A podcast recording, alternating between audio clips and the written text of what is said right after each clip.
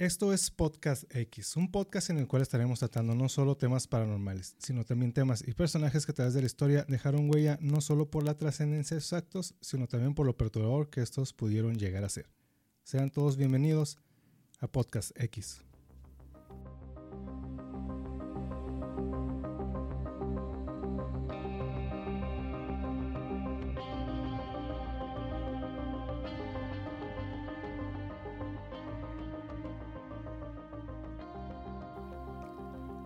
tal? Están escuchando el episodio 12 de este su podcast X y como cada eh, podcast, viernesito conspiranoico. Bueno, aunque ahora nos tocó grabar entre semana, lo saluda aquí su buen amigo Chino Conspiraciones Locas, acompañado como siempre de Belia, la brutalmente honesta Koslova. ¿Qué onda, Chino? ¿Cómo estás? Sí, efectivamente ahora nos tocó grabar en entre semana. Hubo algunas complicacioncillas ahí, pero aquí estamos dándole. Episodio 12. ¿Cómo te va? Bien, pues aquí iniciando este, lo que es el, el, segundo episodio del mes de octubre. Mes de octubre, mes de fiesta, ya Halloween, ya el frío, muchas cosas que vienen ya dentro del podcast y pues en general eh, ya estamos esperando ya que llegue esa fiesta de disfraces, ¿no? Sí, así es, pues es lo más esperado, es de las fiestas mayores que celebramos nosotros aquí en este su podcast X. Efectivamente, este, en, definitivamente, pues Halloween y Día de Muertos. Sí, pero primero, primero lo primero, primero que llegue Halloween y pues a ver qué tal se ponen estas fiestas de, disfraces, a ver con qué nos salen este, este año en particular. ¿A qué le atinas tú, Belial? ¿Qué crees que tú que vaya a ser lo que va a predominar en estas, en estas fiestas? ¿Cómo se llama este muchachito de... Ah, bueno, va a ser Dahmer y va a ser este muchachito de... Sí, claro, claro. Ay, se me fue el nombre de esta serie, el que sale en The Upside Down. Oh, el Eddie Monson. Eddie Monson, sí, efectivamente. Sí, se me fue el nombre de. Yo digo que va a estar entre él y, y definitivamente Dahmer.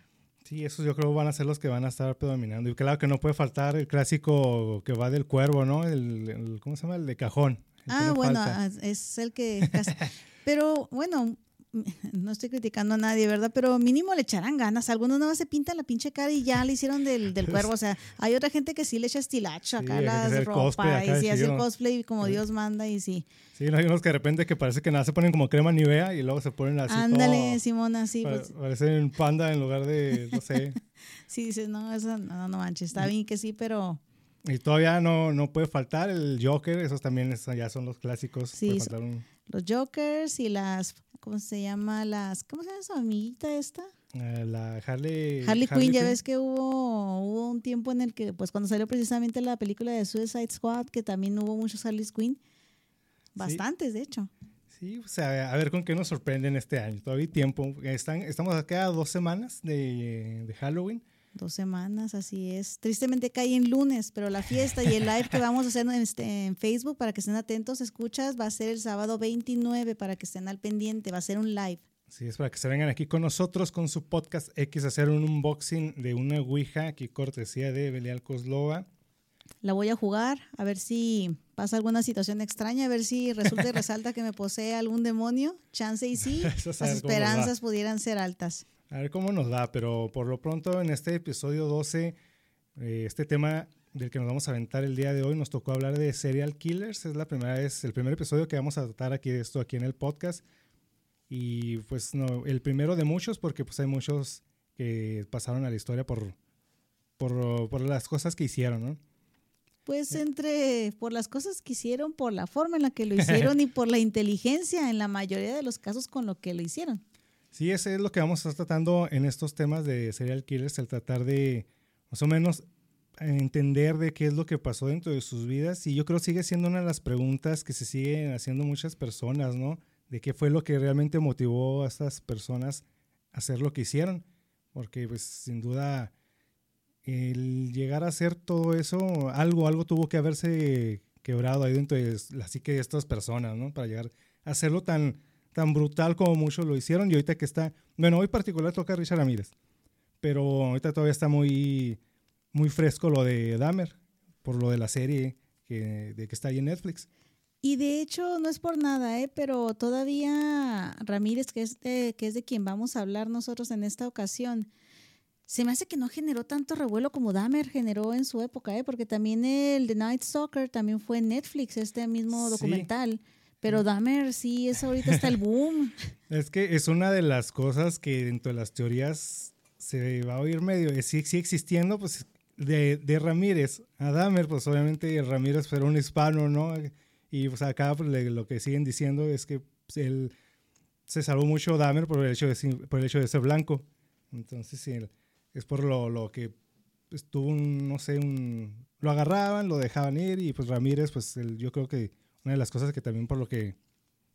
Pero más bien Ramírez, bueno, dentro de lo que ahorita les vamos a comentar, aparte de que era escurridizo y realmente solamente tenían alguna otra seña característica y aparte dejaba muy poca gente viva y los más que llegaron a estar vivos, que sí sobrevivieron, eran niños, entonces era muy difícil interrogarlos para volverlos a poner en esa misma situación y generarles aún más trauma. Entonces, por eso se debía también, pienso yo, es mi opinión personal, que también por eso se debía que no se no se atrapó tan fácilmente o por el hecho de ser de este de ascendencia ah, pues mexicana, ¿no? Sí, sí, sí, puedo haber sido una de las cosas, pero ahorita nos vamos a adentrar más en, en lo que en lo que pasó en la vida de, de Richard Ramírez y los factores que pudieron haber afectado a su persona, a su psique, a él, algo dentro de él, pero antes de, bueno, en este, en este episodio, como si va a estar hasta un poquito largo todo lo que es la historia de Richard Ramirez, vamos a tratar de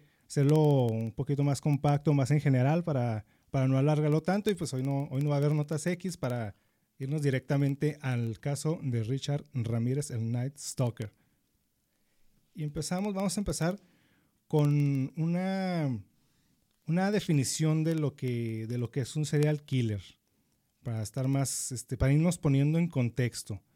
Se le denomina asesino serial a un individuo que asesina a tres o más personas en, en un lapso de 30 días o más con un periodo de enfriamiento entre cada asesino. El término serial killer se le atribuye comúnmente al agente especial del FBI Robert Ressler en los años 1970 aunque ya había sido descrito muchos años antes. Se tiene constancia de que el inspector alemán Ernst Genat utilizaba ya este concepto en 1930.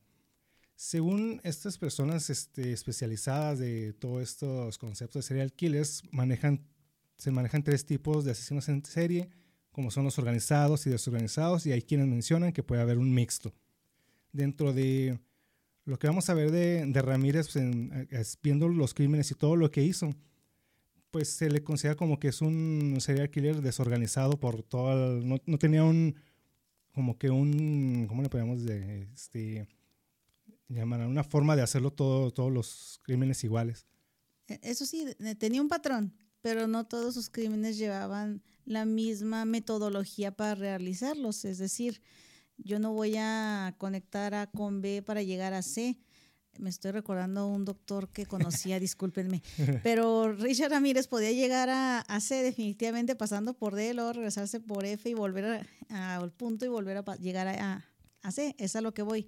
Que sí llegaba al mismo punto, pero su patrón no, no, es, no lleva una metodología en sí. sí. Ahorita como mencionábamos, mencionábamos a lo de Dahmer, Dahmer tenía, escogió como un cierto patrón dentro de sus víctimas, tenían ciertas características. Y sí es cierto, o sea, si nos ponemos a ver algunas características dentro de las víctimas de Dahmer, sí comparten como ciertas, ciertos rasgos. Y Ramírez, lo que una de las formas de que él hacía era como que al azar, era cualquier persona podría ser su, su siguiente víctima. Y pues eso fue una de las cosas por lo que fue muy difícil pues dar con él. Algo de lo que también, Chino, este, comparten los asesinos seriales es el hecho de la gratificación, porque eso también es parte de la definición de un asesino serial.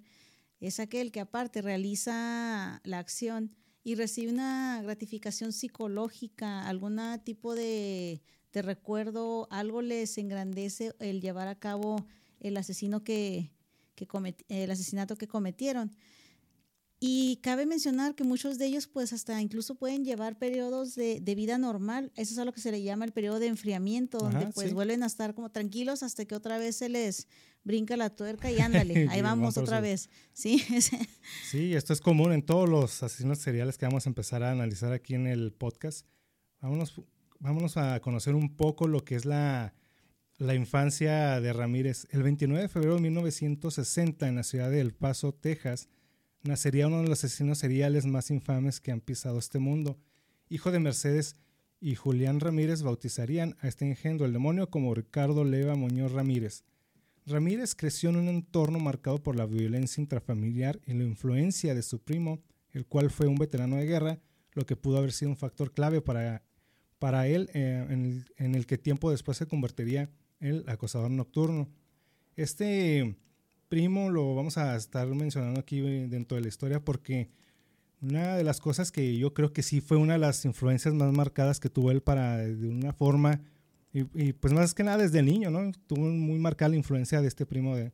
Sí, sí, Chino. Quisiera creer realmente que sí fue él, pero creo que es todo el entorno, verás. Durante toda la infancia de Richard Ramírez, su padre, como bien lo dijiste, ellos nacieron en Ciudad Juárez, ¿no? O venían de, se está, estaban establecidos, sí. de hecho fungía como policía, el padre sí, de, policía. de, de, Richard.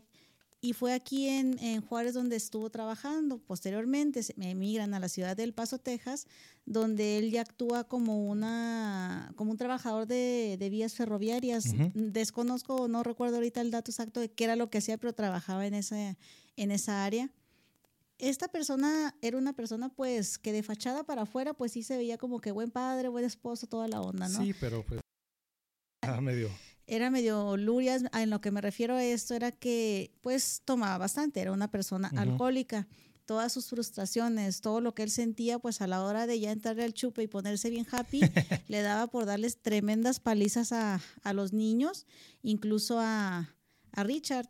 De hecho, Richard fue uno de los menores de los cinco hijos que tuvo eh, en, en, este núcleo familiar.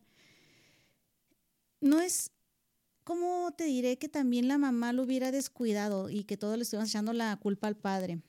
Tanto la mamá como el papá de Richard no estuvieron mucho al cuidado de él. De hecho, a los tres años lo dejaban al cuidado de una nana. Uh -huh. Esta nana pues tampoco le ponía mucha atención al pobre niño, ¿verdad? Sí, es que fueron muchos los factores, sí. Sí, fue un pedo mundial ahí al pobrecito que le ocurrieron. Ojo, no estoy justificándole porque luego empiezan con que yo ando queriendo matar gente. El punto es de que una de estas veces también el Richard le dio por, pues es un niño de tres años, imagínense, sí. le dio por treparse a un chingado mueble que es una especie de buró ropero, no sé cómo le llamen en diferentes partes. Se trepó sacando cajón por cajón. El chiste es que se trepó, pero su peso le ganó al ropero, uh -huh. lo que hizo que el ropero le cayera encima, dándose un madrazo en la cabeza, bien y bonito. Terminó en el hospital, este, no está de más decir que sí despidieron a la mentada niñera esta que no lo cuidó. Y de ahí después este, volvió a ocurrir otro accidente, pero esta a la edad de cinco años, y no, no sé si también te diste se cuenta que también le ocurrió otra parte sí, ahí. Sí, ahí le dieron un columpiazo. Sí, es el que yo, el que me acuerdo que sí, que le causó ataques, ¿no? Sí. Después de ahí. Es que después de eso lo llevaron al doctor después del columpiazo y Richard, pues, él fue valorado por el médico, el cual le dijo que, pues, aparentemente no había nada. Entonces, pues así llevó el niño, ¿no? Llevó su infancia, todo el asunto. De hecho, hasta andaba, iba con su mamá a la iglesia, sacaba buenas Una notas. vida en la, normal. Ajá, sí, sacaba buenas sí. notas en la escuela. Creo, no estoy segura, pero creo que hasta se andaba inscri inscribiendo, no sé si se llegó a inscribir en un, en un coro de la iglesia. El punto es que por ahí de los ya este 13 años o abajo de los 13 años, pues simplemente pues la violencia entre su familia ya uh -huh. era demasiada. Entonces Richard, para escaparse de esta situación, pues se juntaba mucho con uno de sus, con uno de sus primos. Sí, este era Mike. Mike Ramírez también. Todo esto era chido, ¿verdad? Diríamos. Aparte que Mike era mucho mayor que, ah, que, que Richard. Que Richard también le dio por, por venir, bueno, fue veterano de guerra, más bien no que bien, le diera por venir. sí. Vino sí. de, la, de la guerra, o sea, era un veterano el cual venía de una, de una situación bastante que agravante, que también cercenó completamente la cordura de esta persona en su, en su cabecita y de hecho hizo acciones que ahorita se consideran inhumanas. Bueno, Así siempre han sido inhumanas, ¿verdad? Pero este sí. las realizaba por gusto. Uh -huh.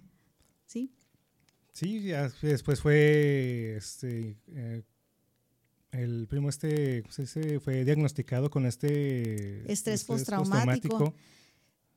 Es chino, fue así tan el asunto que a él no le importaba enseñarle las fotos de guerra de sus trofeos de guerra donde andaba haciendo todas sus barbaridades. Los que también los tenía como como trofeos, ¿no? O sea, guardar toda esa evidencia. Es que llegaron a decir que hasta incluso, bueno, eso no me vayan a funar aquí los de Spotify ni nada, no quiero repetir todo lo demás, pero fueron cosas horribles. Pero entre las cosas que hacía de que les cortaba la cabeza a las mujeres, porque lo hacía principalmente con mujeres y con niñas, les cortaba la cabeza y luego la reducía, así como alguien vio Pirates of the Caribbean, donde la cabecita de la mamá de Jack Sparrow, así, ese tipo de cabezas, y las traía él. Sí, pues como trofeos para... Exactamente. ajá, estaba medio perturbado. Y todas las, eh, las acciones antihumanas que hizo en, en, en esta guerra, las grabó o las fotocopió más bien en, fotografías, las cuales no tuvo ningún temor de enseñárselas a un, una mente tan joven como era la de Richard. El cual, por cierto, que fue bien extraño, tampoco se inmutaba demasiado con lo que le estaba enseñando su primo Mike. Ya de ahí también agarró la maña, porque también él, junto con él, fumaban marihuana. Y tanto para escapar de la violencia que le, de las palizas que le daba su papá, como del, del hecho de que estaba fumando marihuana y no se diera cuenta a su papá porque no le voy a dar otra buena tunda, aparte por la fumada, iba y pasaba las noches en un cementerio.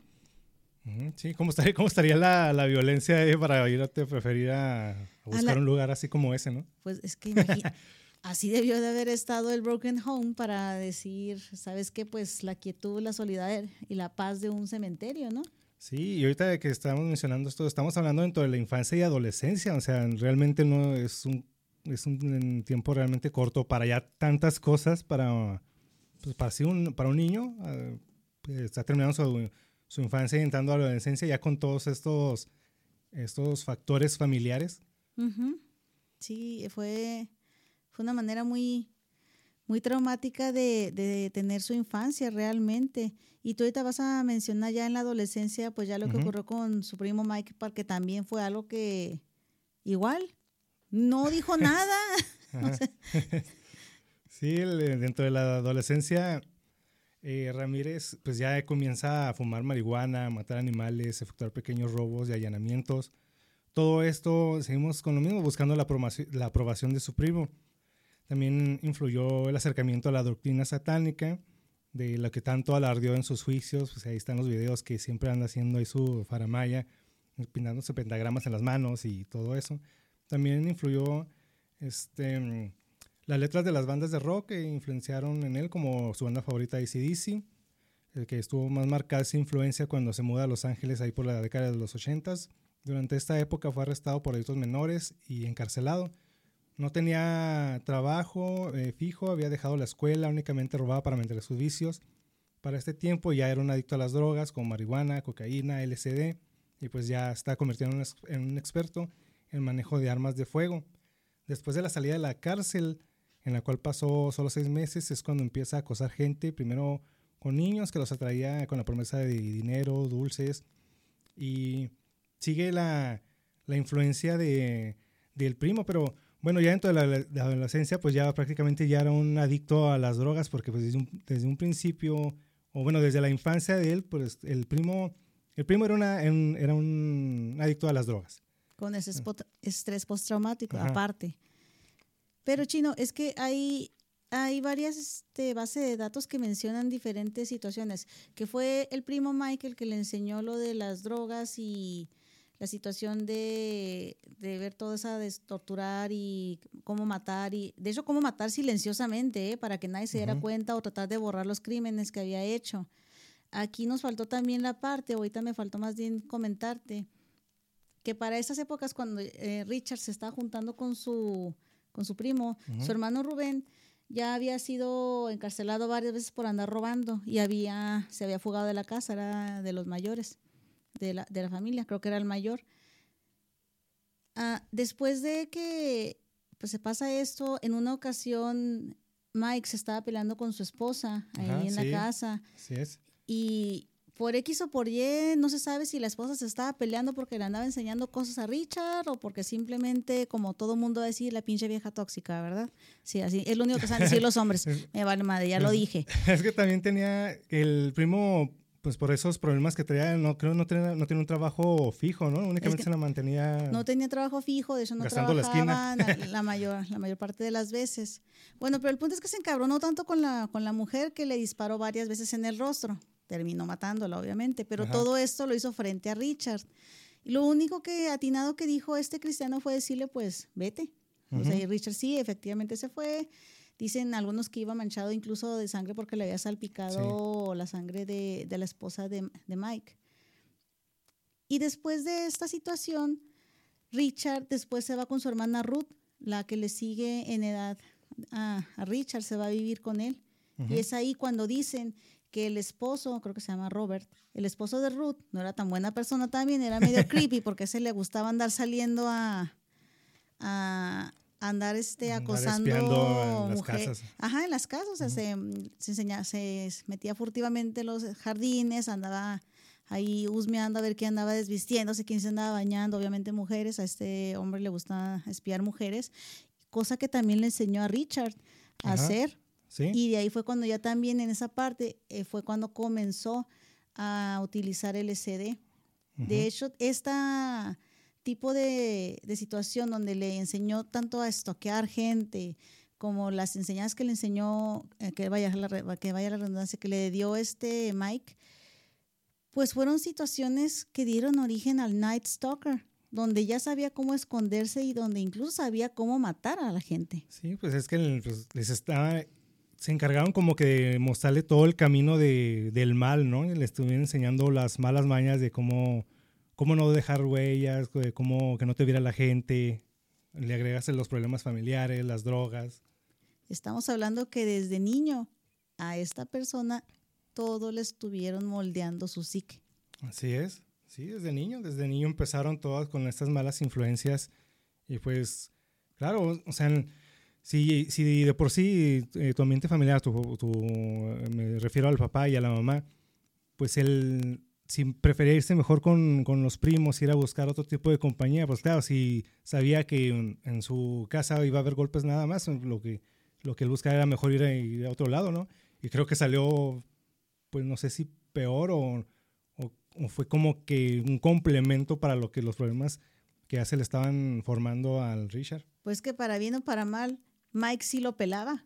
O sea, sí, le daba atención, se llevaba bien con él y todo el asunto, pasaban un buen rato tirando barra únicamente y viendo porquería y media. Sí, porque pues básicamente lo único que hacían, eh, según lo que los testimonios, pues es que el, el, primo no hacía nada, no tenía un trabajo fijo, Richard tampoco no tenía un trabajo, trabajo fijo, se la mantenían de vagos, que robando para mantener los vicios y así se les iba, así se les iba todo el día. Sí, y ya antes de que comencemos con lo que fue la parte de todas sus víctimas y que pasó lo de Rubén, este, sí, Rubén, te dije que era el esposo de la hermana Ruth, ¿no? Ah, que le enseñó todo eso. Desde ahí decide irse este cristiano celar a California, precisamente con su primer hermano. Ay, no. Robert era el, esposo de, de, Ruth, perdón, Rubén era su hermano. Y se va a California, ¿no? También le da por andar ahí robando, porque pues este ya lo habían eh, detenido alguna vez y pues ya sabía pues más mañas de cómo pues robar autos, este, forzar candados, allanar moradas sin que nadie los viera. Sí, y aquí ya se le empiezan a notar más las influencias de lo del satanismo. oh, sí, ya las llevaba, ya estaban ahí marcadas. y todos esos factores que se fueron ahí acumulando poco a poco para que naciera el, Stalker. Lo que nadie sabe es realmente cómo llegó a sus manos la Biblia satánica. Él dice que la leyó, él y hay varias fuentes que mencionan que realmente de ahí fue donde también se apoyó para sus nuevas pues, creencias. Pues creo, ¿no? Que también anda ahí según metido con la B y la filosofía que manejaba la B y todo eso. Pues de él la sacó con respecto a la Biblia satánica, pero la B jamás confirmó estar relacionado con Richard Ramírez y de hecho tampoco hay ninguna evidencia de que se hayan reunido en algún momento. Sí, también tenía ese entendido, o bueno, en, alguna, en algún lado leí que él había mencionado que, tenía, que había tenido ahí, pues no así que fueran compas, ¿no? Pero que sí en algún punto a lo mejor Ramírez sí tuvo ahí un acercamiento con, con Anton LaVey y que parte de ahí también se empezó a influenciar por lo del satanismo. O a lo mejor nada más fue el hecho de que pues se empezó a leer la Biblia satánica y todo eso. Pues de hecho documentales como el que salió en Netflix incluso llegan a decir que Anton LaVey si se le acercó, él fingió demencia y nunca lo vio. O se hizo el... no sabía quién era, ¿no? Se hizo el desentendido así, no, ni fu ni fa, no te conozco, Vice. Pero no, no hay un documento, una evidencia que... que... compruebe realmente dicho encuentro. Sí, nada más eh, quiero pensar que nada fue esa influencia que tomó él. Ramírez a lo mejor sí, sí sabía que existía la ley y sabía todo lo que hacía la ley. Y yo creo, me imagino que por eso también se puso a leer eso de la Biblia, ¿no? Y de ahí se, se, empezó, a, se empezó a influenciar por eso, pero y la medio tergiversó porque se pueden a leer la Biblia satánica de la y no dice nada de las cosas que estaba haciendo Richard. Y, ya el último, bueno, ya el último, ya cuando veamos lo de la condena y cómo fue lo de lo del, todo el proceso de que estuvo ahí encerrado, de cómo los grupos satánicos lo empezaron a tomar como como una cierta, una cierta influencia, ¿no? Apoyando todo lo que hizo, pero eso ya ahorita lo veremos. Sí. Pues, si le quieres dar...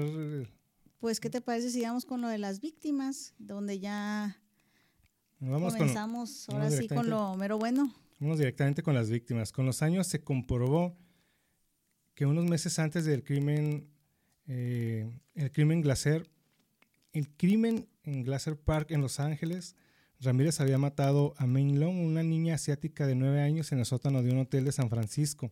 El asesinato fue muy cruel, muy cruel ya que no solo violó a la menor, sino que colgó su cuerpo en una tubería en, un hecho que tras la toma de ADN eh, de Ramírez se pudo saber que la había asesinado. Esto porque hay una víctima que se considera que era la primera víctima, pero que es la que les voy a mencionar aquí ahorita. El 28 de junio del año 1984, eh, Richard Ramírez, el acosador nocturno, tras consumir cocaína, salió en su coche y se detuvo en la calle La Park en Los Ángeles, frente a la casa de una anciana de 79 años de nombre Jenny, uh, Jenny. Eh, el, asesino entró por la ventana y atacó a la anciana, violándola para luego apuñalarla, propinándole múltiples laceraciones que le ocasionaron la muerte. Fue encontrada al día siguiente por uno de sus hijos. Imagínate qué fuerte imagen.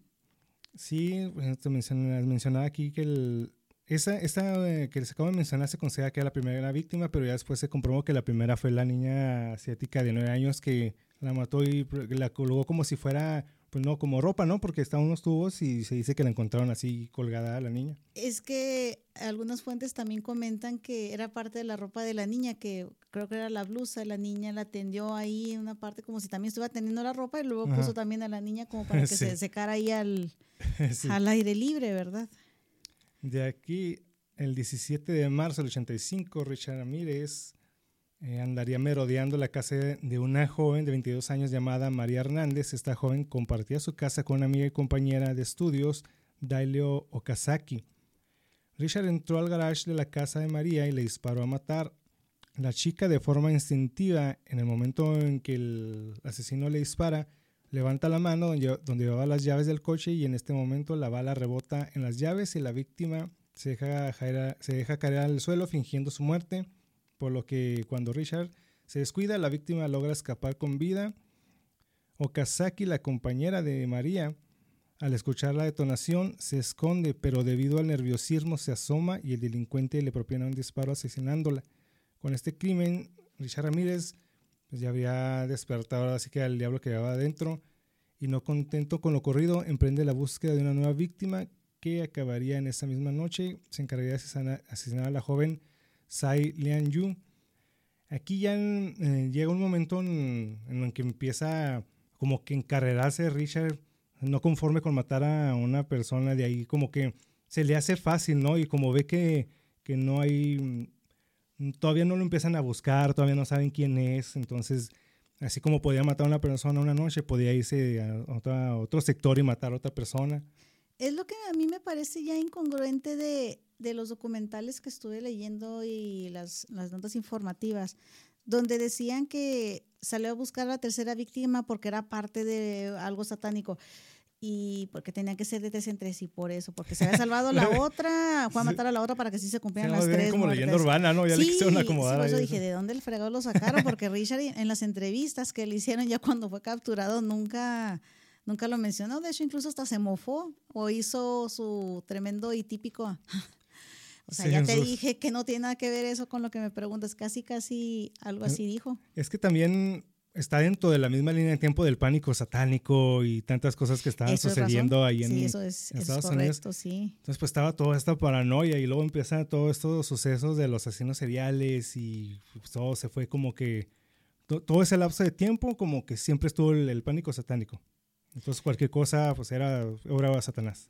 Pero ahí están tontos, ¿no? Digo, porque, o sea, se van a la mamá de que si eso no es pánico satánico, ¿por qué mejor no le ponen un puto altar a la llave que salvó a esta chica María? Digo, pues levantó las manos, el llavero le, le topó en, eh, las, llaves, y milagrosamente eso fue lo único que la salvó. ¿Cómo dicen un altar a la puta llave? Sí, nada, es que pues también bien por ella que reaccionó bien, ¿no? En lugar de, de paniquearse, no, pues hizo la muerta y pues eso fue lo que la salvó, pero pues mal por la otra chica que pues sí fuera... Aparte que la tontaron, este, pues imagínate que te den, porque estaba a corta pues, distancia y que te rebote el, la, bala. la bala.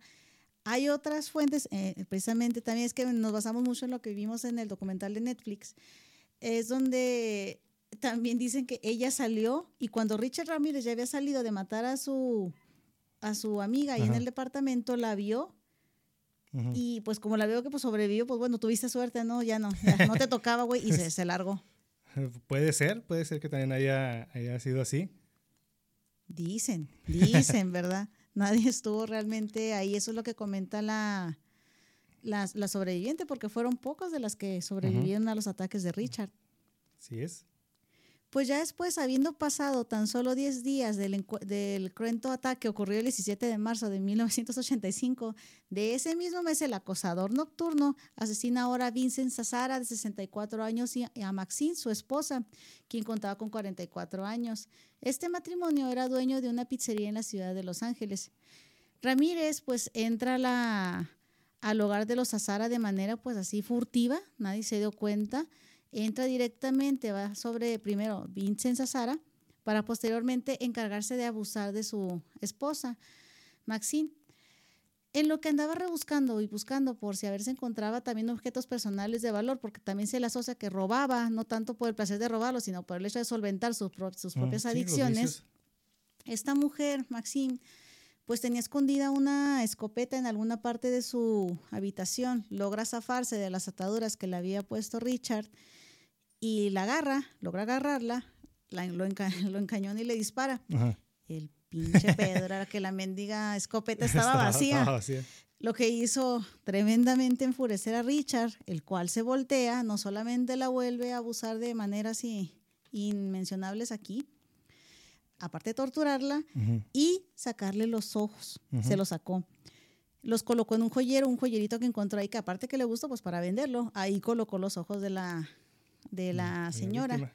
Dice Richard Ramírez, esto sí lo dijo ya durante el juicio, que cuando le sacó los ojos a Maxine, ella estaba viva. Imagínate pues nada más que el coraje que le dio de eso que le hayas intentado disparar, ¿no? Y el hecho de que también no se le haya disparado, o bueno, que estuviera, que no le hubiera pasado nada y a Richard, pues también se lo empezaba como que se empezaba a crear más la idea de que gracias a, encomendarse al satanismo y a Oh, sí, que era Satán el que lo protegía, que, por eso no le pasaba nada y nadie lo encontraba y que yara yara. De hecho, también en el año 1985, en el año, eh, el acostador nocturno nuevamente sale al ruedo a atacar a nuevas víctimas. Esta vez ya se trató de un matrimonio de ancianos cuyos nombres eran William y Lily Doy, de 66 y 63 años respectivamente como era su costumbre, o como ya se le iba haciendo costumbre, irrumpe en la casa del matrimonio a la medianoche, donde le da un disparo al anciano y en ese momento su esposa comienza a gritar en la habitación y el asesino la amenaza y la golpea salvajemente. Posteriormente la lleva donde el marido se encuentra agonizando y la obliga a entregarle el dinero y las joyas, varias veces insistiéndole en que le tenía que decir, a pesar de que ella le decía que ya no había nada más. Luego de esto, la lleva de nuevo a la habitación donde la agrede sexualmente. El anciano, que todavía estaba agonizando, a, a pesar del megabalazo que le apuntó este, que era una calibre 22, por cierto, era lo que manejaba Richard, tuvo la fortaleza de llamar al 911, pero ya no pudo emitir ni una sola palabra, la línea quedó abierta. Sin embargo, el servicio de emergencia logró rastrear la llamada gracias a que el teléfono quedó descolgado para dar parte a la policía inmediatamente, la cual llegó al hogar de los ancianos con una ambulancia, pero ya para ese momento, ¡pum!, ambos ya se habían fundido. Tristemente, William tampoco logró sobrevivir a pesar de que había quedado ahí medio tirado con el teléfono, pero su esposa sí. Ella, él sí, ella sí logró sobrevivir, por lo que esa se encargaría de dar a la, a la policía una descripción. Un tipo alto, delgado, algunos dicen que con cabello aplastado, otros que con cabello aplastado pero rizado, eh, que unos decían que sí ojos saltones, otros que sí ojos normales, nadie se ponía mucho de acuerdo con respecto a la descripción. En lo único en lo que todos, pero todos coincidían, era que tenía un aliento Jesús del huerto, impresionante. Unos dientes, sí. este, una dentadura horrible. Y unos dientes que parecían, aquí en México le dirían el mascafierros. Imagínense para de, cómo sería el asunto.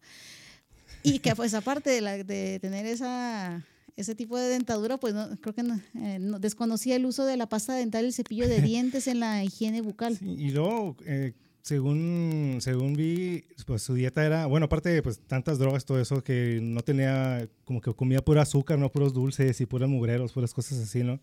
Entonces, pues eso, y tampoco, pues no creo que haya tenido, así como dices tú, o sea, un, una, muy buena, una muy buena higiene, ¿no? No, pues es que realmente o te compras droga o te sobran para comprarte unos sí. chicles o unas, este, dudo mucho que hayan sido mentas, ¿verdad? Porque obviamente alguien las hubiera notado entre todo ese aliento que decían que tenía. Pero bueno, la violación de Ruth Wilson más tarde, convertida en testigo clave, fue la que compartió la descripción donde habló de lo que les acaba de comentar. Y de hecho de ahí se fueron a, a basar directamente ya para hacer retratos robot o aquí les decimos retratos hablados, ¿Retrato ¿verdad? hablado? Sí. Retratos hablados. Luego también, después de que dejara con vida a Inés Erickson en agosto de 1985, tras haber asaltado en el hogar de Inés y a su pareja William Carnes, a quien mató de tres tiros, Richard procedió a torturar a Inés hasta que ésta le habló de un, de un escondite o supuesto escondite con dinero que tenía su pareja. Provocado por esto, Richard dejó con vida a Inés, quien compartió todo con las autoridades. Además, había un testigo que había visto su auto y placa. Uh -huh. Debo decir esto primero que nada porque eso no se menciona en, en muchos documentales. Este, eh, cuando llegó con Inés y, y, con William Carnes, antes estaba una familia, la familia, la familia Romero. Ellos eh, vivían en una de las parques, pues, pues calles cercanas a donde se encontraba este último matrimonio pero ellos estaban de viaje, por X o por Y, nunca se dieron cuenta de las noticias de que había un stalker ahí eh, en la noche, ni nada. Llegaron, se metieron a su casa como si nada, ¿no? Fueron a dormir. Pero uno de sus hijos se levantó a medianoche porque él durante el viaje, pues él como él sí durmió bien tranquilo durante todo el chingado viaje, pues se levantó por un bocadillo nocturno, ¿no? En esos lugares de California, pues hay lo, los backyards o los patios, perdón. Uh -huh son grandes y de hecho hay fauna china. Entonces, pues ellos estaban acostumbrados a que de repente se oyeran ruidos extraños porque pues andaba sí, algún pues, animal por salvaje por ahí caminando, pues que realmente no les iba a hacer daño, pero que se acercaba a los domicilios, ¿no? Entonces creyó que era algo parecido a eso. Nada, uh -huh. Que se asoma por una ventana y lo que ve es a un fulano. de ojos saltones y pelo rizado. Él no alcanzó realmente a decir lo de los ojos saltones ni lo del pelo rizado. y, y de dientes horribles, de mascafierros. Solamente dijo que era un fulano alto que se alcanzó a subir a una camioneta de color naranja. Y de hecho hasta logró apuntar la, la placa, placa. Porque se dio cuenta, dijo, Dios, nos van a que nos quieren asaltar la fregada y por todo el escandalazo que hizo, Richard huyó y bajó el papá para pues uh -huh. para ver qué fregado estaba, le, pasaba el chingado mocoso que no dejaba dormir después del viaje, ¿no? pues nada, ya le explicó que había un fulano que se quiso meter a su casa y le dijo así y así y explicaron lo del carro. También coincidió con lo que después, porque Richard huyó de ahí, pero se fue y buscó a, la, a los señores Carnes, que uh -huh. a ellos sí los atacó, dejando con vida nada más a la señora. Uh -huh. Sí, ya, ya para, para todos estos crímenes, pues ya él ya tenía como que su, su firma, ¿no? Porque pintaba sus pentagramas, andaba ahí como que ya haciéndose, ya traía la idea de que Satán lo protegía y ponía a las víctimas a que que pedían por su vida y que dieran gracias a, o, como, como les mencionaba. no, que jura por Satán, jura- porque te decían, te juro por Dios que, ya, que si me dejas viva no voy a decir ni madre. No, jura por Satán. Sí, ya traía muy metida esa, esa- esas ideas y sus pentagramas y era, era un era, era todo un completo desmadre todo todo lo como lo que él hacía, todo lo que hacía durante y después porque dejaba huellas por todos lados, terminaba de hacer sus crímenes y se quedaba ahí, se aventaba un snack. O sea, dijeras tú, un, un criminal hace lo que tiene que hacer y trata de no dejar este, evidencia, ¿no? Algo de que algo incriminatorio y no, y al contrario, como que parecía que más bien quería que más o menos supieran que le gustaba la atención, ya después como que le empezó a gustar la, la atención. Ese, eso también es muy, muy clásico en los asesinos seriales, que te van dejando como que pistas, pero como no, realmente no pueden llegar a ellos todavía, como que disfrutan ese, ese lapso de atención que se sienten como intocables, ¿no? Pues es lo que le llamaba la atención cuando fue capturado. De hecho, él dijo que el uno de los de los apodos que le dieron, el que más le gustó, era precisamente el de The Night Stalker. Sí, que, que por eso también le echaron la culpa a ACDC, ¿no? Que porque la canción de, de ¿cómo se llama? Night- Night- Nightcrawler. Ajá. Y luego, era, la- era una de las bandas preferidas de del Richard Ramírez y me parece que la letra de esa canción hace como que cierta referencia a algo así, ¿no? Personas que andan ahí como que espiando ahí en, en, en la noche, que andan ahí haciendo eso. Entonces, por eso también como que se le asoció mucho, mucho a eso. Asociaron, aso- asociaron como siempre la música eh, con el satanismo y todos los crímenes que como que influencia la música, lo que diga una canción con, los, con la, el actuar de las personas. Qué chino, pero es que mira, mucha gente nos gusta ACDC. A mí me gusta mucho también esa canción y no por eso me ves ahí andar de farra andando matando gente a lo puro Sí, idiota. digo que me muchas- gustaría, pero no lo voy a hacer. Porque muchas personas así. que tienen esa, esa idea, y más en aquellos entonces, ¿no? Personas que escuchaban esa, esa, esa música, pues lo vimos en el episodio Escuchas, ahí se dense la vuelta al, al de Pánico Satánico. De, también está el caso de este que inspiró a Lady Monson y al chavo este que se suicidó por estar, que lo fueron, que lo encontraron escuchando a Black Sabbath. Fue a Black Sabbath. Y pues también, ¿no? Pues la mala influencia de la música y aquí se vuelve a ver esa, queriéndole buscar, como que queriéndole echar un poco la culpa por la, la influencia de la música. En los meses posteriores, el número de asesinatos del acosador nocturno aumentaría significativamente, llegando a sumar innumera- innumerables víctimas por robo, abuso sexual, además de indicios de prácticas satánicas ejecutadas por el asesino, lo que mencionábamos, debido a la cacería que comienza la policía de Los Ángeles eh, con el retrato hablado de Ramírez. Esto lo, obligaría a huir mudándose a la ciudad de San Francisco, donde encontraría nuevas víctimas.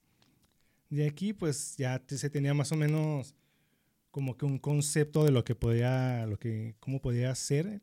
Ahí están los primeros retratos hablados que se hicieron. O- o- El primero fue, no, el primero no fue hablado, ¿verdad? Pero el primero fue el que se hizo.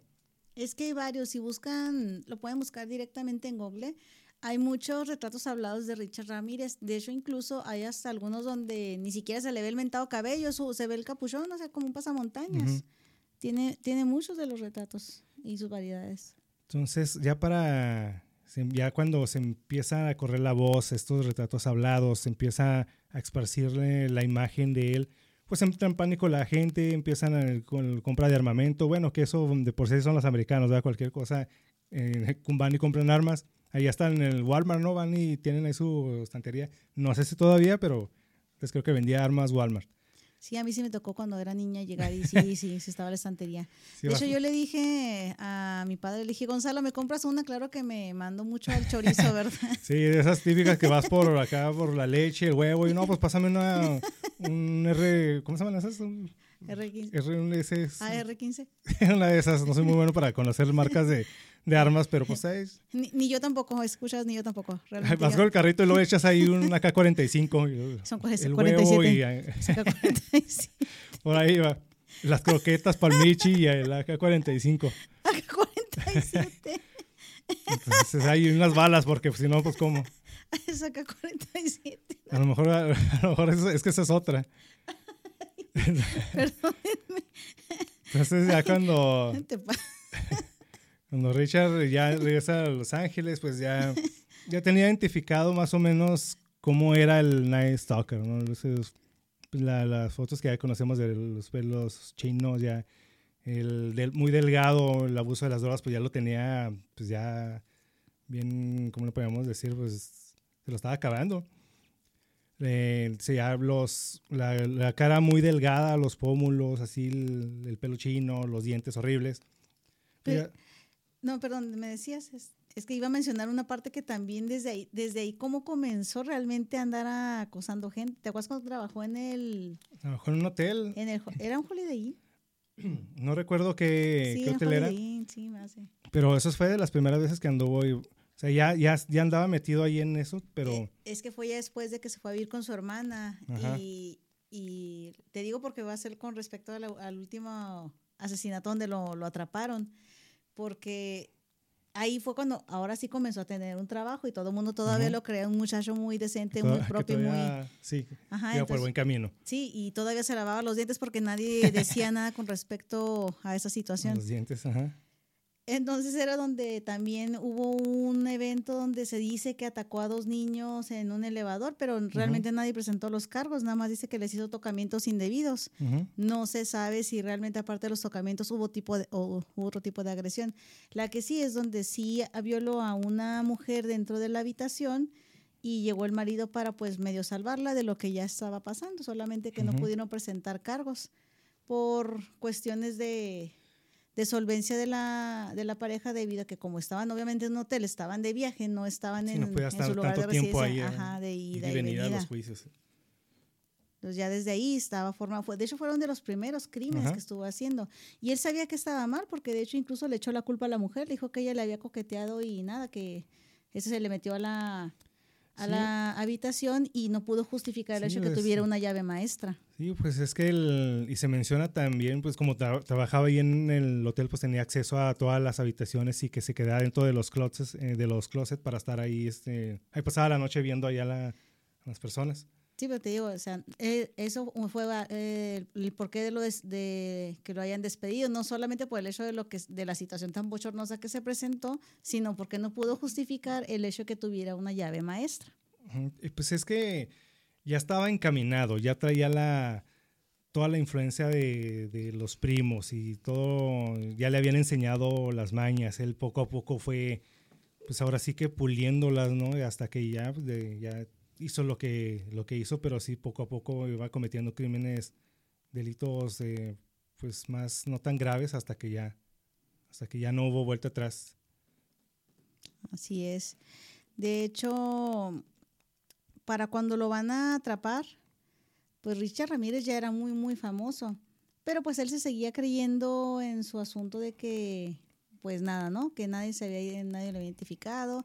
Pero la policía ya había encontrado una huella parcial de la, de la marca de esos tenis Avia. Esos tenis horribles. Que, pues de hecho los vi, pues están ahí pezoñentos, ¿no? Ay, la, No- la verdad a mí no me gusta, no me No, gusta a mí ese, tampoco no me ese tipo de tenis. No son de los, no son de los míos, No la sé- verdad. No sé si después de eso lo sigan haciendo. Bueno, ese, ese modelo que utilizó. A lo mejor ahorita es famoso Ramírez. chino y vale bastante, ¿eh? Pero sí, estaría cosa de ponernos a buscar unos. sí. Bueno, el punto es que fue dejando eso, luego el de la furgoneta, es que es furgoneta, camioneta, van, era una No, era así medio, algo así. Era así como medio tipo raro. wagon, pero chiquita, no era como esas wagon de esas largotas impresionantes, pero era una color naranja y tenían las placas que, que identificaban claramente que ese auto había sido robado. Cuando lo encuentra la policía, Richard obviamente al darse cuenta que ya lo andaban buscando porque estaba tanto su retrato hablado como la descripción de la camioneta, pues creo que no sé cómo pasa el asunto que lo limpian este carro pero hay una huella muy marcada de él, una huella dactilar en el retrovisor del, El del vidrio de carro, atrás. que es donde comienzan a hacer el buscador y se dan cuenta que sí hay una imagen Sí. de esta persona, ya, ya tiene forma el, el Night Stalker. Es ahí cuando ya se empieza a difundir a todos los benditos periódicos, revistas, televisión, publicaciones, casi casi como los niños que aparecen en los cartones de leche, también se empezó a difundir y pues se pedía, ¿cuánto daban de gratificación? Eran bastantes miles de dólares lo que daban por cualquier información que dieran so- sobre él. Pues nada, pues, en su momento bien chida, ¿no? Él decide, pues voy a ir a visitar a mi hermano. Sí, como si no pasa nada, hombre, todos relájense. ¿Dónde fue eso? ¿Fue Arizona? ¿Era algo así? Sí, no, y luego ya regresa. ¿a ¿Dónde? Sí, es que se fue el 30 Sí. de agosto a Tucson. Sí, es Tucson, es, es- en Arizona. Va y lo busca, por X o por Y no encuentra al hermano, pues el 31 se decide regresar a Los Ángeles. Pues resulta y resalta que ya lo estaban esperando ahí porque toda la gente ya estaba. Sí, pues es que ya se había corrido la voz y como mencionas, pues ya, es- ya su imagen ya está en todos lados. Entonces sí, ya esté así, pues muy fresco, ¿no? De hecho, hasta había policías encubiertos en las estaciones de tren porque él se fue en tren esa vez. Eh, mm, como disfrazados como indigentes y como personas normales. Richard sí reconoció que había unos indigentes que eran todo menos indigentes porque les veía los dientes muy bonitos y pues no Sí, olían pues, mal. Cosa que pues él estaba ya acostumbrado a andar pasando por esas... ¿Quién mejor que él para identificar este tipo de personas? Ajá, y se dio cuenta de que no, pues realmente ya lo estaban buscando. Por tratar de zafarse, se va y se mete a un tipo de tienda de conveniencia donde pues varias personas lo andan viendo, murmurando y diciendo pues este fulano es, yara yara, lo apuntan, señalan, pues se sale, va y huye por diferentes calles, intenta robar el carro de, eh, todas fueron mujeres, eh, por cierto, las que les intentó robar el carro, fueron varias a las que le, les intentó robar el carro sin éxito porque pues toda la gente que lo veía corriendo, saltar Sí, vallas, pues ya andaban sobre él. intentar eso, pues andaban alarmando a los demás. Y la gente pues ya estaba, ya era una comunidad unida por el miedo, lo que querían era atraparlo, pues todo el mundo se fue en manada, literalmente hasta que un fulano, no tengo el nombre del que le dio con una, pues imagino que era un tipo de cruceta, pero de esas únicas, Sí. eh, y le dio en la cabeza y lo noqueó, ¿no? Eh, derechos humanos dice lo contrario, ¿verdad? Pero eh, lo bueno fue que fue salvado por la policía porque pues, ya le iban a... Sí, pues que ya le estaban ¿A dando buena arrastrada, nada más que pues se alcanzó a llegar a la policía, pero sí ya lo tenían ahí sometido y pues acá uno que otro, sus canquillos, ¿no? Sí, Sus buenos patadones ¿sabes? para que se aplaque. y- con la cruceta, eso fue divertida. Sí. Lo que sí, pues es que era muy, muy fácil de identificar porque tenía las facciones muy marcadas y pues, o sea, ya en cuanto lo vieron dijeron, no, pues es este y ya no lo dejaron irse. Pues a mí lo que me da este risa, por así decirlo, es que sean que los ojos saltones. Yo lo que le veía saltón eran los pómulos. Sí, es que sí, no sé, a lo mejor a eso se refería, ¿no? Porque más bien se le ven los pómulos así muy, muy marcados. Ese era el único saltón que yo le vi, nada más. Porque pues no, o sea, de ahí ya nomás cuando le toman las fotos y sí, que lo hacen sonreír, pues entonces sí es ahí cuando se, se dan cuenta de que sí, sí es, ¿no? Es que un poquito de asquito que alguien desconozca la función del hilo dental y el cepillo de dientes y la pasta dentro de la higiene humana. Eh, pues eh, es que una persona con la mente así como eh, que perdió ya toda, toda realidad, todo, o sea, y creo que es de lo menos que una persona como él le debería importar, ¿no? O sea, y luego pues recordemos que había un tiempo, un tiempo en el que llegó a hospedarse ahí en el Cecil. El Cecil pues es este hotel que está ubicado ahí en el, en, pues una de las áreas más eh, conflictivas que está ahí en el, ah, se me fue el nombre donde están todos los vagabundos estos. Pues bueno, eso era la- el área más era de los barrios Ah, o Skid áreas más ajá. Skid Row, era de los bar- barrios más pobres de ahí de toda la, sí, de la entonces, ciudad, ¿no? Entonces ahí don- donde estaba toda la, pues, toda la mala gente, todo el sector ese, ¿no? Entonces se comentaba que lo podían ver ahí al Richard Ramírez todo lleno de sangre, todo mugrosón, pero pues para, como es un ambiente, un sector donde está lleno de tipo de, de todo ese tipo de gente, pues era así como que no, pues uno más aquí en el, aquí en el sector, ¿no? Entonces pues ahí andaba. Muy popular, Hotel Cecil, pues también, pues también efectivamente sí, albergó al famosísimo Richard Ramírez. Anduvo el Night Stalker. Y después cuando lo atrapan, vamos, nos vamos con lo de su condena. Sí, ah, es que todavía me sigue impresionando lo del aliento. Es que como estoy tomando mi café me da un poquito de asquito, por eso la risa nerviosa. De hecho, Richard fue acusado de 14 asesinatos, 5 intentos de asesinato, 9 violaciones, entre las cuales fueron a, menores, dos secuestros, ya que solía secuestrar a niños para abandonarlos a cientos de kilómetros de su casa solo por el placer de hacerlos sufrir, cuatro actos de sodomía, dos felaciones forzadas, cinco robos y 14 allanamientos de morada. Pese a esto, tuvo tiempo para gozar de largo juicio y circo mediático, porque sí fue un circo, créanme. Fue condenado a 19 cadenas perpetuas en 1989 y al momento de su sentencia se limitó a decir, y cito a Ramírez, es que se me cae mi taza, Lucifer está entre nosotros, aunque consiguió retrasar la ejecución tras varias apelaciones. De hecho, Richard se convirtió en uno de los presos más famosos de San Quentin en 1996. Contrajo nupcias también con una de sus fans llamadas Doreen Leoy.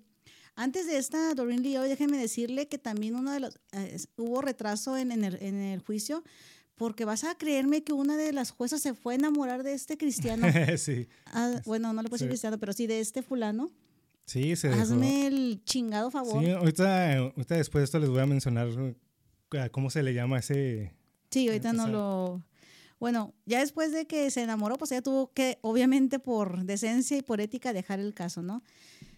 Bueno, pues ya, se casó con esta Doreen Leoy, una editora de una revista independiente que terminó casándose con el criminal en la cárcel, ya que le estuvo mande y mande cartas y hasta que éste le contestó, pues ya se decidieron a conocerse y pues decidió que, pues que sí, eh, Richard era el indicado, porque esta Doreen Lee decía que él era inocente, totalmente, juraba y perjuraba, se, podía rasgar las vestiduras y todo el asunto. Y cabe mencionar, eh, dato curioso, durante el juicio que se estuvo llevando, le arreglaron los dientes a Richard. Ya le quedaron como sonrisa colgate ya después. que le arreglaron los dientes. Sí, sí, es que pues, pues mínimo, si iba a estar ante las cámaras y pues, un lavado, ¿no? Bueno, entonces el punto es, se casó ya, ¿no? Doreen llegó a decir que es amable, divertido y encantador. Creo que es una gran persona, es mi mejor amigo, es mi colega, dijo Loreen a CNN en 1997. Pero después en 2009 lo dejó, ya que su juicio se vio plagado de irregularidades. Si bien no había cantidad de pruebas, el jurado le temía y así como la mayoría de los asistentes al juicio ya que durante este preciso momento del juicio llegaron las pruebas mencionadas de ADN que les mencionamos hace, unos momentos, donde efectivamente se condenó a Richard y se, se logró eh, llegar a la evidencia de que sí había sido él quien había matado a esta chiquitina de nueve años.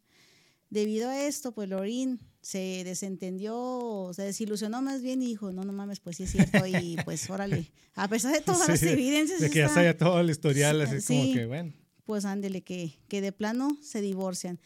Y no, no crean que ahí paró la cosa, ¿eh? Después, este, no pasó ni un mes cuando, ¡pum!, ya se andaba comprometiendo con otra.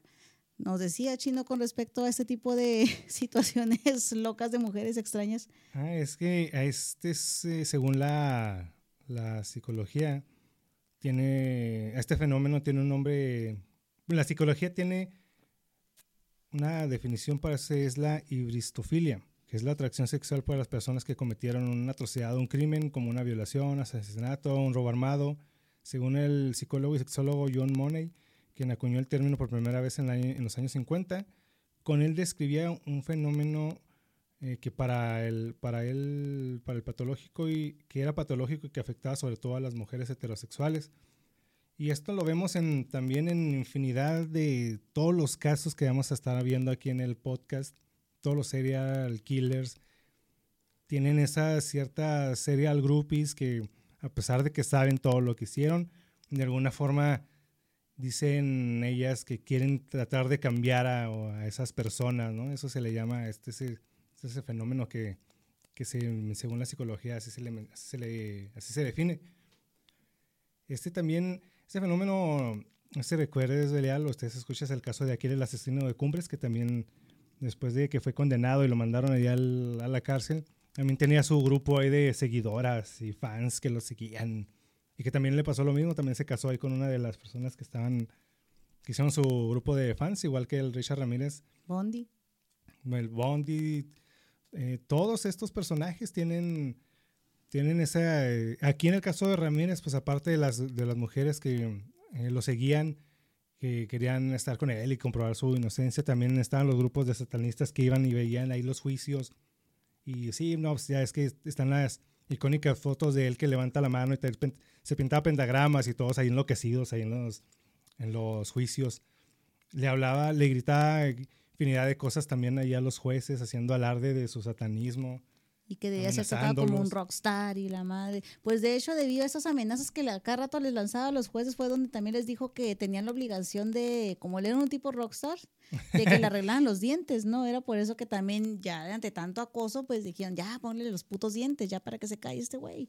Ya al último, sí, ya se la quería todo un rockstar, ya de lente oscuro, sí, ¿no? Ya había un fashion, acá todo un chaleco o saco o chamarra de cuero, no, no recuerdo qué es, es un saco, creo. No, llevaba saco, pero acá tirando su flow y acá el asunto. Acá volteando a ver a todos sus fans, ¿no? Y luego... Soy el todas mías y la madre, me... sí, sí, sí. Pues así se veía el güey. Sí, durante el proceso me parece que también asesinan a una de las jueces o un jurado, no, no recuerdo quién fue Creo que fue un jurado. Para lo que también, pues empezaba, de por sí ya estaba medio panicada la gente por las actitudes satanistas que, que, él tomaba, que también le quisieron, eh, también se, como que se, se paniquearon y mejor dijeron, no sabes qué, mejor ya no hay que, que van a la calmada con Richard Ramírez porque sí es cierto, sí, sí, tiene pacto con el maligno, Pero no, al, último resultó que no había sido un crimen pasional, había tenido problemas con su pareja y la pareja lo la asesinó, ¿no? Sí, no tuvo nada que ver las creencias de, Richard Ramírez.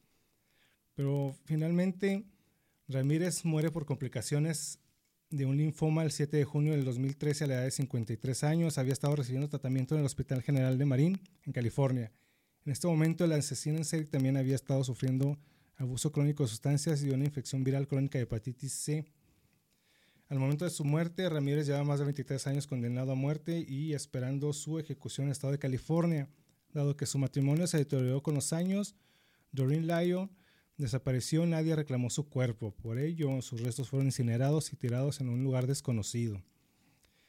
Eh, Ramírez murió como toda una estrella mediática y fenómeno social, así como lo estamos mencionando. Tenía gran número de seguidores, fans que, le enviaban cartas románticas, se pintaba pentagramas en las manos durante los juicios, actuaba como Tom Rockstar, como lo estábamos mencionando, él y amenazaba al juez. Eh, continuamente e hizo que le arreglaran los dientes, pues todo esto que ya estábamos mencionando.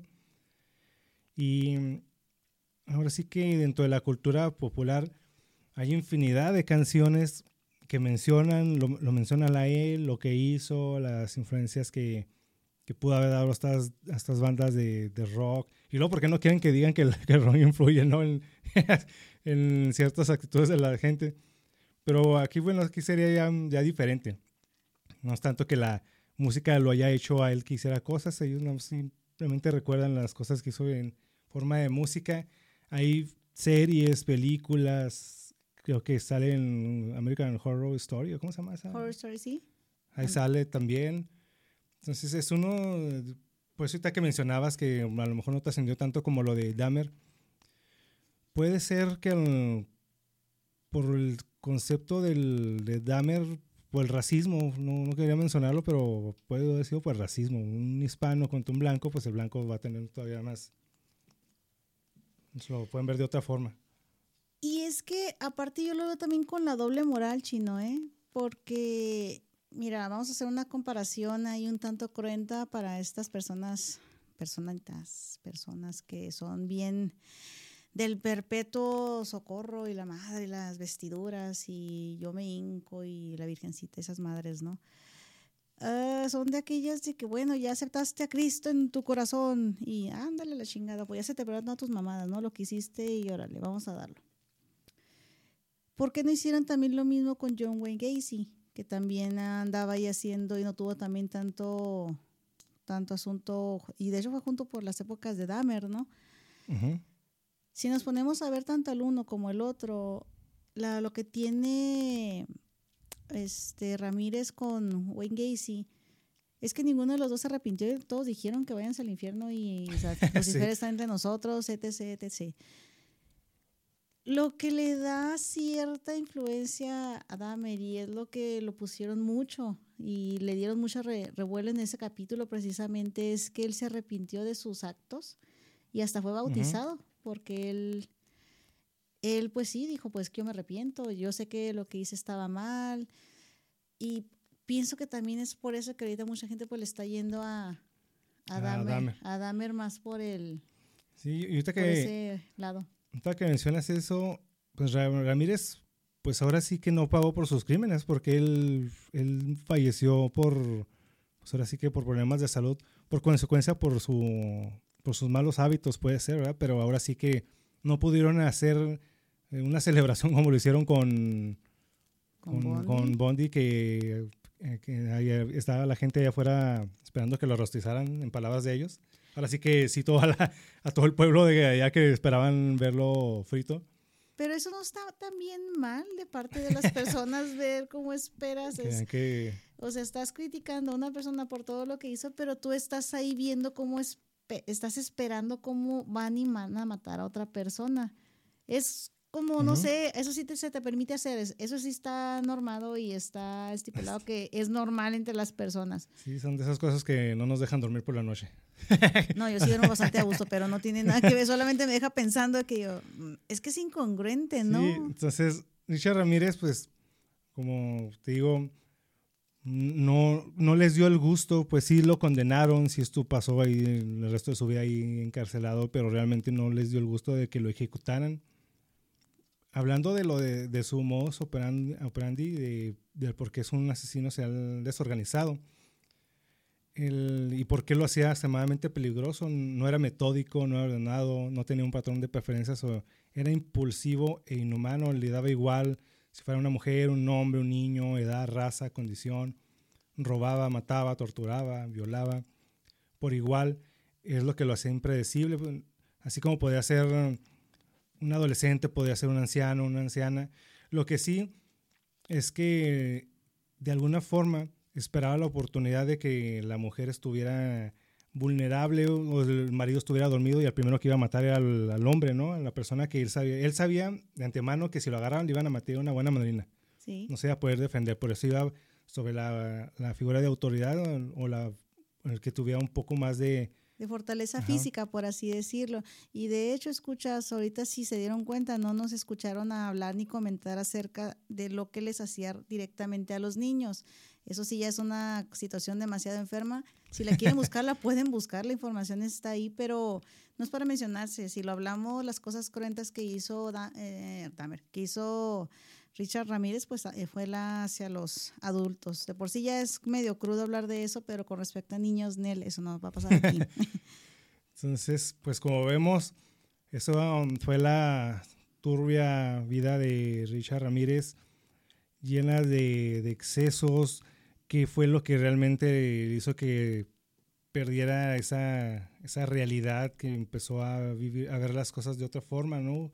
Los excesos, las malas influencias, el, la, el Broken Home, como mencionabas, todo eso fue poco a poco acumulándose hasta que dio, dio vida al Night Stalker. Fue un conjunto de situaciones, tanto familiares, fue, fue un entorno social, su entorno social, su entorno familiar. Un tanto de. Es lo que ahorita que vamos a empezar a ver lo de los serial killers en varias eh, cosas que tienen cada uno, que es lo que pudo, los pudo haber llevado a cometer esas, esos crímenes. Pero esto, chino, esto a mí no sé, ustedes escuchan, nos los pueden dejar en los comentarios. No es que me quite el sueño, pero sí me puede dejar pensando durante bastante rato, haciéndome ver como si tuviera una crisis de ausencia. Es, bueno, ¿qué pasa con estas personas? ¿Ya nacen con eso dentro de ellos? ¿Ya estaba ahí? ¿Todos lo tenemos o solamente tenemos que estar expuestas a ciertas situaciones para que eso se nos despierte? es realmente parte de nuestro ser y solamente damos un clic para nosotros llegar a esa, esa situación chino o simplemente no sé si fue si puede ser a consecuencia de un daño una contusión neurológica como los dos casos que por cierto se llevó él ¿Qué es realmente lo que pasa ahí? ¿O es como las viejas situaciones eh, filosóficas donde dicen que todo mal tiene bien dentro de él y todo bien dentro de él tiene mal? Solamente es decisión de uno a cuál escuchar realmente para seguir el camino. Sí se me hace un poco complicado. ¿Qué hubiera sido de parte de, de, de de Richard Ramírez si no hubiera estado expuesta a esa situación, si él hubiera estado en un entorno amigable, una buena familia, no hubiera estado Mike, no hubiera estado el esposo de su hermana Ruth, si, si a su hermano no lo hubieran atrapado varias veces robando. Es el entorno familiar. ¿Es eso lo que nos hace simplemente irnos por el mal camino? ¿O es como dijo Joker, con la locura? Es como la gravedad, solamente necesitas un ligero empujón y órale, vas, te desconchinflas. Pues así es, eso es lo que poco a poco vamos a ir descubriendo aquí en los, en, los episodios de aquí del podcast cuando hablemos de estos serial killers. Este es el primero que, en el que primero que hablamos, el primer episodio en el que hablamos de serial killers y el segundo de este mes de octubre, el mes del terror, se les olvide, el 29 nuestro live y pues va a estar ahí en vivo por nuestra página de Facebook. Por el momento, creo que es todo por nuestra parte. Pues así es, chino. No se les olviden que estamos esperando este live. Va a haber una, un unboxing de una Ouija. Vamos a jugar eh, con ella. Obviamente el disfraz es obligatorio, escuchas, para que estén pendientes. Se les confirma la hora ya en nuestra página. Y sobre todo, pues ahorita pues vamos a agradecer a nuestro patrocinador que ya episodio con episodio nos está cuidando aquí. Estamos hablando de nuestro queridísimo Disturbia MX. Búsquenlo así en las redes sociales, tanto Facebook, Instagram y Twitter. Y no se les olvide, por favor, darle cinco estrellitas a Podcast X que va a estar en Spotify y Amazon Music. Así es. Chicos, pues nos despedimos hasta el próximo episodio. Yo soy Belia Kozlova. Me encuentran en todas mis redes sociales como Facebook, Twitter e Instagram. Así, Belia Kozlova. Chino me encuentran como el Chino X. Hay mencionado Disturbia. Gracias por el termo aquí para el café. Ahorita que ya viene el frío, dense una vuelta por la página. Hay muchas cosas interesantes, todo referente a lo que es aquí al. Y a mi pito pasa. Al, podcast. Ahí para los que estén en, en Spotify, luego se dan la vuelta y nuestra página de Facebook para que vean la, la ¿qué es? La pitotaza. Es mi pitotaza, sí. Muy navideña. Si te vale riata la Navidad. Puedes buscarla en Disturbia, por favor. Ahí para que se den la vuelta en Disturbia, en una página para que las vean, y los termos, las este, playeras y todo lo que es referente aquí al podcast. Y pues es todo por nuestra parte. Muchas gracias por habernos escuchado. Yo soy el Chino X, diciéndoles y despidiéndonos. Es así como Richard Ramírez pasó la historia, no solo por sus actos, sino por lo perturbador que estos llegaron a ser. Yo soy el Chino X diciéndoles, Hail Satan.